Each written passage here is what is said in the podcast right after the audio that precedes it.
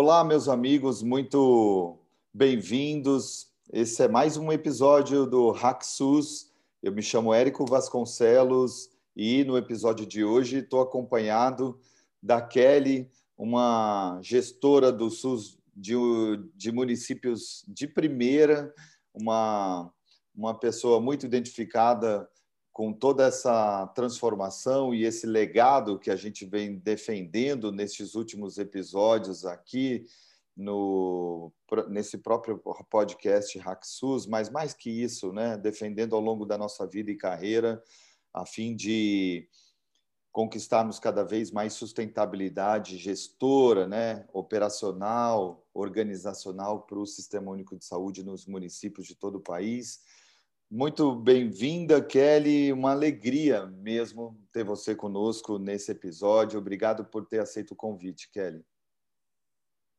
Imagina, Érico, obrigada. Eu que agradeço, né, por, por ter como a gente compartilhar, conversar e levar um pouquinho da nossa experiência, né, um pouquinho da nossa vivência para todos, né, para todos, do, todos os profissionais do SUS. Pois é, Kelly, essa é a nossa intenção aqui. A gente já conversava sobre isso, bem como já trocamos também em outros episódios, né? A ideia desse podcast é tecer redes com mais colegas nossos por todo o país afora. A gente está fazendo essa divulgação para que mais pessoas compartilhem suas histórias, e aquele, aquilo que mais marcou ao longo de sua vida e carreira dedicada ao SUS, né? Então é muito gostoso, né? A gente ter a chance de, de fazer essas trocas e quem sabe inspirar mais pessoas a, a participarem desse grande movimento que a gente está fazendo na Universaúde de tecer redes para a gente se cuidar e se proteger. Bom, Kelly, eu estou doido para te ouvir no detalhe sobre quem é você exatamente, sua história no SUS, os seus momentos mais marcantes, é, como que você se aproximou com o SUS, Kelly? Bom, é, em 2007 eu prestei um concurso é, para o município de Restinga, né, onde eu trabalhei até 2020, até o ano passado, como técnico de enfermagem. Iniciei como técnico de enfermagem, depois iniciei uma faculdade, né, sou enfermeira de graduação, em 2013, eu comecei a trabalhar como enfermeira da Estratégia de Saúde da Família. Em 2015, eu assumi a parte de gestão, né, na parte de coordenadora mesmo da atenção básica. De 2015 até 2020, eu fiquei em Restinga, né, aí lá a gente trabalhou muito, graças a Deus, uhum. fizemos a implementação do PEC e SUS, o trabalho nosso foi bem voltado para o planejamento, para utilizar dados, né, indicadores, metas, então a gente mudou um pouquinho a, o jeito de trabalhar, né? o jeito da saúde, sendo mais é, planejado, mais organizado né? nessa parte. Então, foi bem mais pelo concurso mesmo, e aí eu iniciei e fui, graças a Deus, melhorando, né? estudando né? e trabalhando melhor para a parte, me, é, me qualificando para trabalhar melhor do SUS. Kelly, como é que foi essa sua essa sua passagem para a gestão? Você você estava na ponta, na linha de frente e foi para a gestão ou você já caiu na gestão e já começou a operar em cima dela? Como foi? Não, eu, eu estava na ponta mesmo, como enfermeira da Estratégia da Família. E lá eu iniciei os trabalhos, né? Eu fiquei de 2013 a 2015. E aí depois a gestora na época me chamou e me convidou, ó, vamos, vamos trabalhar junto comigo na parte da coordenação, né? A estratégia sua está disputando, tem um trabalho muito legal, acho que merece a gente já trabalhar como município todo, não só como na estratégia. E aí foi essa parte, eu iniciei na coordenação, na gestão nessa época. Depois de 2015 teve mudança de gestor, né, politicamente, e aí eu, eu continuei como gestora, né, da, da parte da coordenação da atenção básica. Traz alguns detalhes, Kelly, dessa, dessa sua chegada na gestão, porque isso costuma trazer um monte de, de receio, de medo, de ansiedade para as pessoas, né? Porque é um mundo novo para muitos de nós, né? Profissionais de saúde, a gente não tem essa formação na universidade. Ah, quem, massa, quem passa mais perto dos conteúdos necessários para a gestão é, são vocês da enfermagem, né? Como é que você é. se sentia naquela época, sabe? E, e como é que foi sua experiência na gestão? Então, Érico, é assim, realmente quando houve o convite, dá um friozinho na barriga, né, igual a gente fala. Mas assim, eu estava no mesmo momento fazendo um curso de gestão, que aí estava quem estava sendo ministrado pelo Diego, na época, pela Luciana aqui na DRS de Franca. Então, acho que isso me, me ajudou a ter um suporte, né, de entendimento. Igual você falou, realmente na faculdade a gente acaba vendo um pouco né, sobre a gestão em si, né, mas o que me ajudou, que eu já estava num curso né, de parte de gestão, o que me fortaleceu a realmente aceitar esse convite né, e trabalhar para a melhoria do município. Então, para mim, foi, foi um gancho, né? O curso já estava em andamento, ela me convidou e aí tudo fluiu, né? Realmente, gestão é totalmente diferente da, da gente estar tá na ponta, né? A gente está na ponta, a gente trabalha, faz a nossa parte e tudo, mas gerir é, é, é maior, né? Um, é um campo maior. Então, a gente tem que se melhorar, aprender mais, porque ser gestor é muito sério, é uma responsabilidade grande, né? A gente tem que estar tá organizando todo um sistema, pensando muito no usuário, no, né? Que é o nosso produto final, né? O nosso usuário, o que a gente está fornecendo de, de produto, né? Qual a saúde que realmente a gente está fornecendo. E aí é muito sério essa parte de gestão e conseguir fazer que a equipe trabalhe com você, que acredite nos mesmos ideais, né? E aí muda tudo, porque é. uma equipe pequena que já virou uma equipe muito uhum. maior, né? Muito mais pessoas para agregar, né? Muito mais pessoas para a gente transformar, né? Então, acho que essa parte de gestão é muito sério. Eu penso que não é fácil ser gestor, principalmente nesse momento, né, que estamos vivendo aí. É de muita responsabilidade. A gente tem que ser muito honesto, pensar muito, é, ter os nossos critérios mesmo, né? A base do que nós somos, né? E não e trabalhar realmente para poder chegar ao produto, né? Que é, é o serviço de qualidade mesmo aos nossos usuários. Que tipo de dificuldade, Kelly, você mais enfrentou na gestão? Que, que obstáculos você mais esteve diante ao longo né, nessa nesse seu tempo na gestão municipal do SUS em Restinga, por exemplo? Acho que é a mesma dificuldade de todos os gestores, né? Que eles pegam, eles sentem na hora, falta de recurso. Acho que é uma uhum. das principais, assim, dificuldades que todos os gestores enfrentam, porque infelizmente são pouco recurso mesmo e a gente tem que utilizar da melhor maneira, né? Sempre fazer mais com menos, né? Então, isso a gente tem que ser muito organizado para poder conseguir, com aquele pouco dinheiro, fazer alguma coisa. Outra dificuldade que eu senti no início mesmo, como gestor, é alinhar mesmo a equipe, né? No, no mesmo propósito, no mesmo pensamento, é, todos, de uma certa forma, pensando igual, para a gente conseguir um objetivo. Mas essa dificuldade eu posso dizer que eu tive ela e depois, como ela se transformou, foi muito gratificante para mim, porque a equipe de Restinga, a equipe de saúde de Restinga é maravilhosa, Érica. Assim, é, uma, é uma equipe muito engajada, é uma equipe que trabalha junto mesmo. Quando eles compraram o meu peixe, o negócio fluiu, né? A gente trabalhou junto, a gente sonhou junto e a gente conseguiu realizar muito junto, né? Então, a gente não trabalha sozinho, né? Sempre equipe. Sim. E aí e você traz... Perdão, diga. Uma, de uma dificuldade, a gente conseguiu muita tirar muitos proveitos, né? Muitos frutos aí. Olha que legal, né? O que você traz de contribuição para os nossos amigos aqui no podcast. É, você traz essa dificuldade da escassez de recursos financeiros, isso sempre vai ser assim, vamos combinar, né, Kelly? Tem. É. Sempre foi, sempre é, é, tem sido e vai ser sempre assim, né? A gente tem uma, um problema estrutural quanto ao financiamento do SUS. Imagina, né? São seis apenas os países que têm sistemas universais de saúde no mundo, né? E a gente podia falar aqui, né? Canadá, Austrália, Suécia, a gente tem a França, Reino Unido e Brasil, né? E o que a uhum. gente observa é que o Brasil é o único destes seis países com mais de 100 milhões de habitantes. O segundo, o que mais tem habitantes dentre estes seis é o próprio Reino Unido, com 65 milhões de habitantes. Então, imagine. A gente tem mais de três Reinos Unidos aqui no Brasil.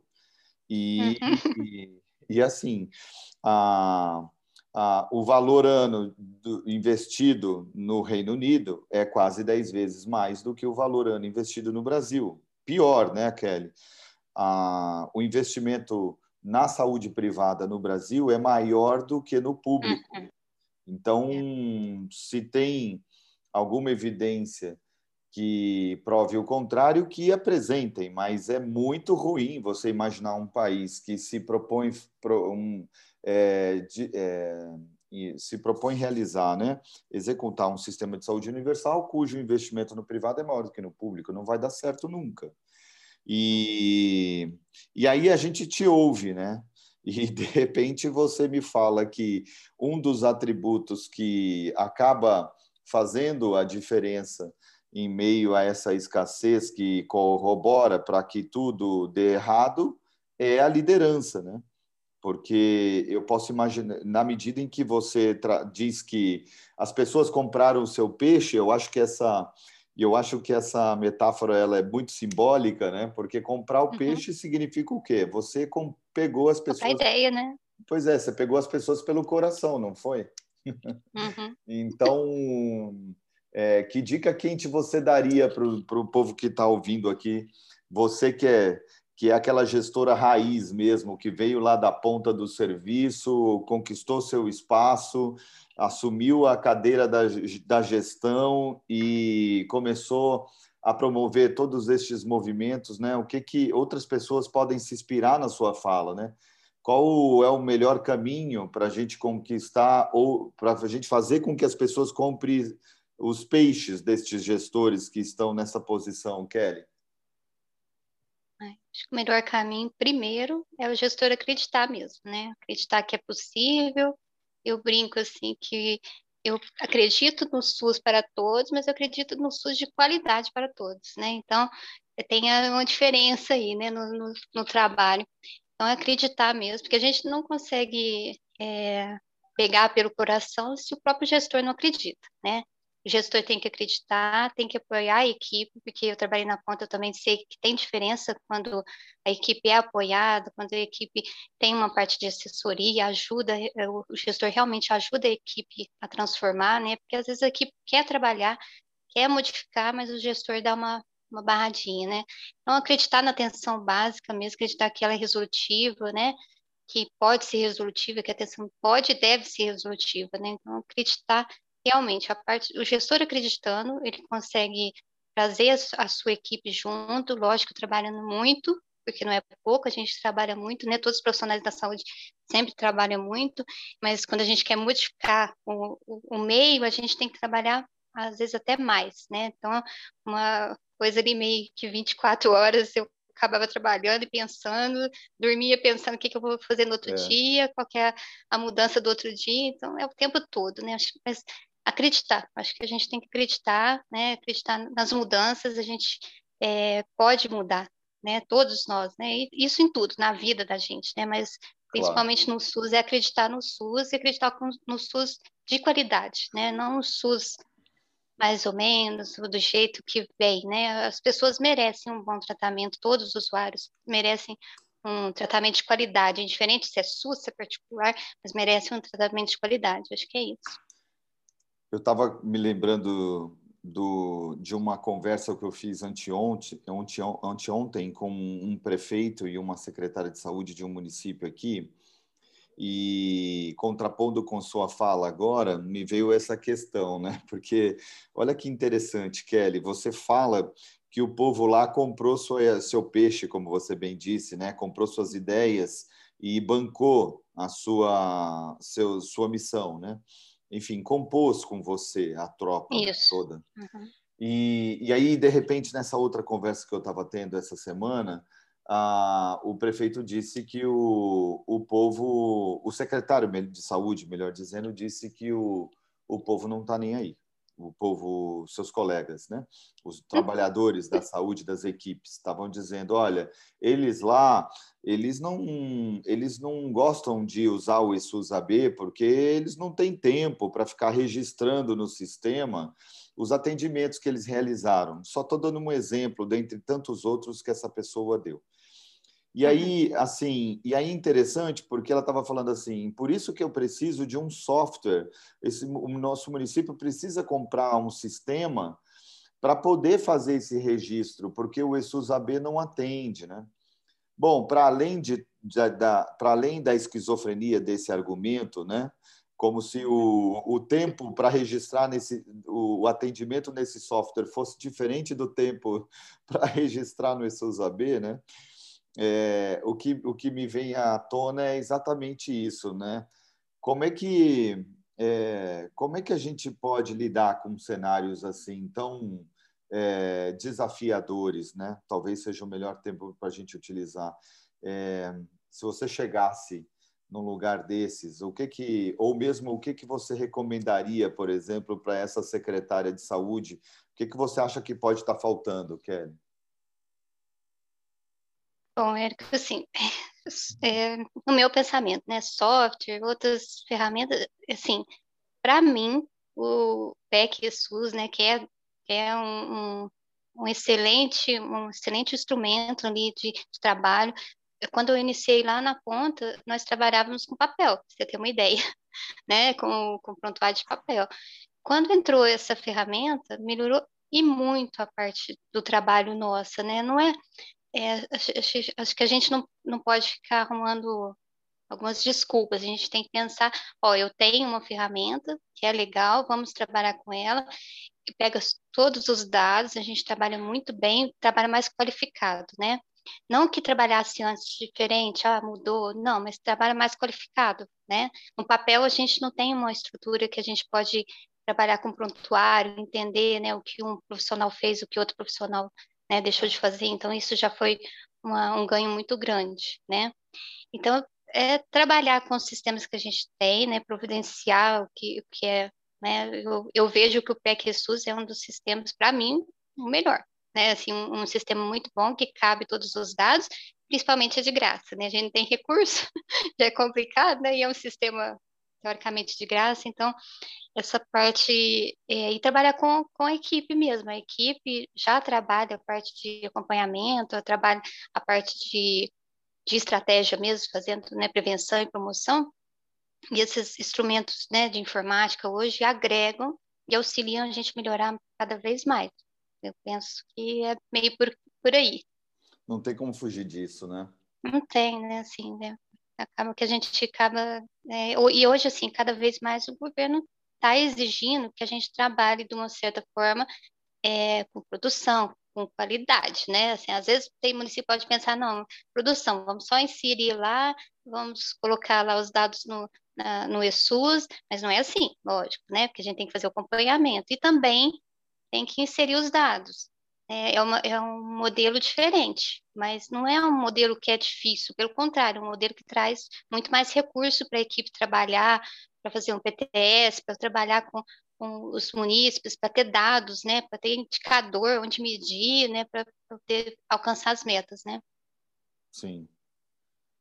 Kelly, esse momento atual, né, é você está ocupando um papel extremamente importante aí na Regional de Saúde de Franca, né? O que que está mais pegando para você, para vocês todos aí na região?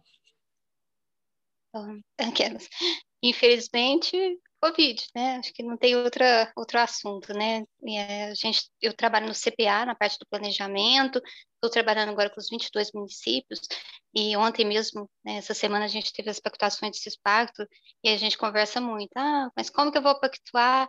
É, e está tendo todo esse momento, né, os gestores ficam com medo, ah, não vou conseguir alcançar, então vou pactuar às vezes um pouco mais mais leve para poder ter uma, um tempo aí, né, por conta do Covid, tudo. O que eu falei lá nas reuniões né, dessa, dessa CIR foi principalmente, assim, o que eu vivia também em Restinga. Temos o Covid, temos esses problemas, né, realmente, essa, essa falta de empatia das pessoas, acho que né, essa politização que está tendo, infelizmente, né, dessa doença, mas nós da atenção básica não podemos esquecer que a gente não pode parar, né, por conta do Covid, porque se a gente parar, vai piorar a situação. Vai ter Covid, vai ter agudização né, dos hipertensos, do diabético, a gente vai estar assumindo mais problemas ainda. Então, a gente tem que se reinventar um modelo né, de, de atenção, de, de acompanhamento, mas não pode deixar a peteca cair, né? Eu brinco.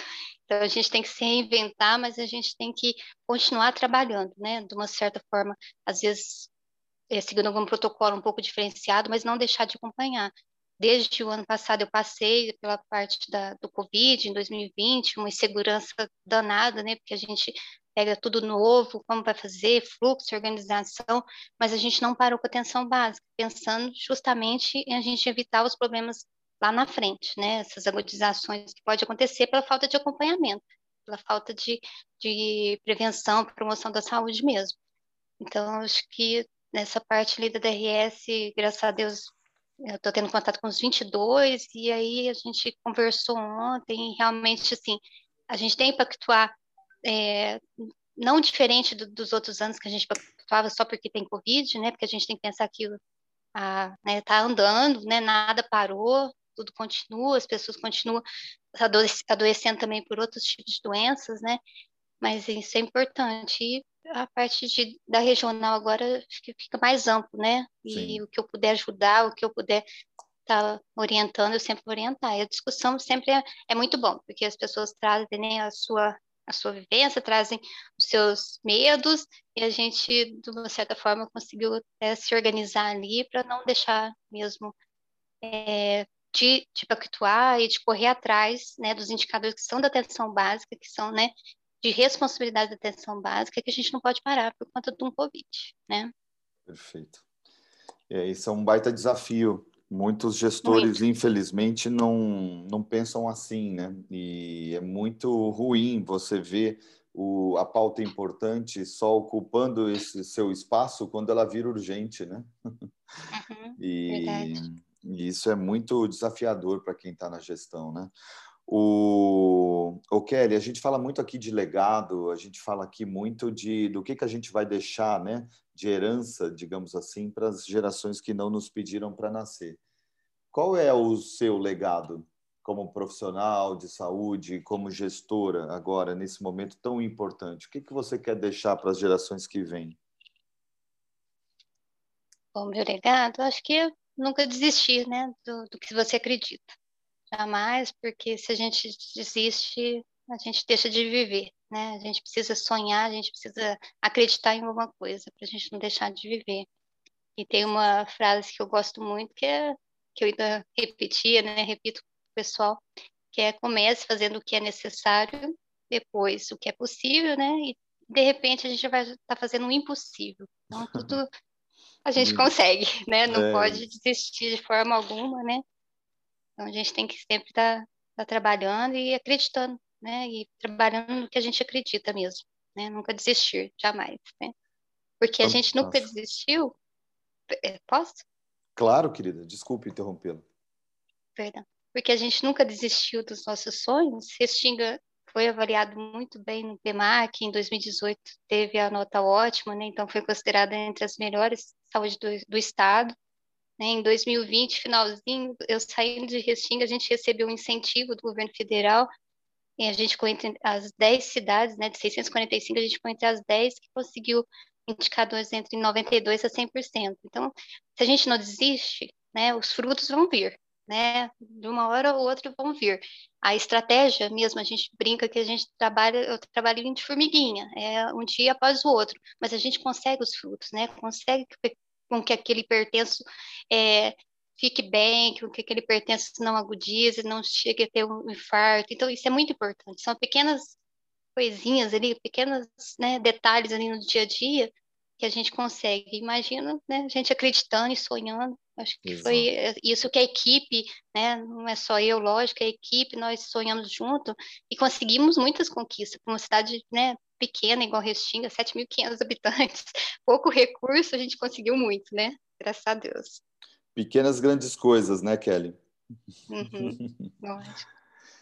Kelly, agradeço você demais. Que conversa gostosa. Como é bom ouvir colegas com, a, com quem nos, nos identificamos, né? Gente que faz, gente que acontece. e gente que vibra né, com, com a partir do instante que tem esse propósito tão bem delineado e que se dedica de corpo e alma para as coisas que que se entrega de, né? Então eu acho isso extraordinário. Você deixa um, um registro aqui tão especial, porque na minha opinião é exatamente esse o movimento que a gente precisa promover agora, né? Essa, esse movimento da identificação, do tocar no coração, né? Acho que deu, tá tudo meio endurecido, né? E, e isso, como você também com, compartilhou, e eu acho que esse talvez seja o caminho. O que fazer para para tocar o coração das pessoas e resgatar a essência, né, daquilo que daquilo que nos move para a vida, né? Kelly, te agradeço demais pela tua participação, por você ter aceitado o meu convite. Muito feliz de poder viver essa experiência com você e dizer, né, que esse espaço aqui, moçada, ele é seu, ele é meu, ele é nosso. A gente precisa se conectar e fazer bom uso da tecnologia para tecer redes para o nosso cuidado e proteção. Estamos na linha de frente, estamos dando a cara para bater. A gente precisa cuidar de quem cuida. A gente precisa ir lá. Vamos lá fazer o que será e é por isso que eu te convido para você ficar ligado aqui nesse nosso podcast Hacksus e seguir, e, e, e seguir interagindo conosco. Então, não perde a chance de estar com a gente. Obrigado, Kelly. Até o próximo episódio. Um abraço a todos. Obrigada, eu que agradeço, Sério.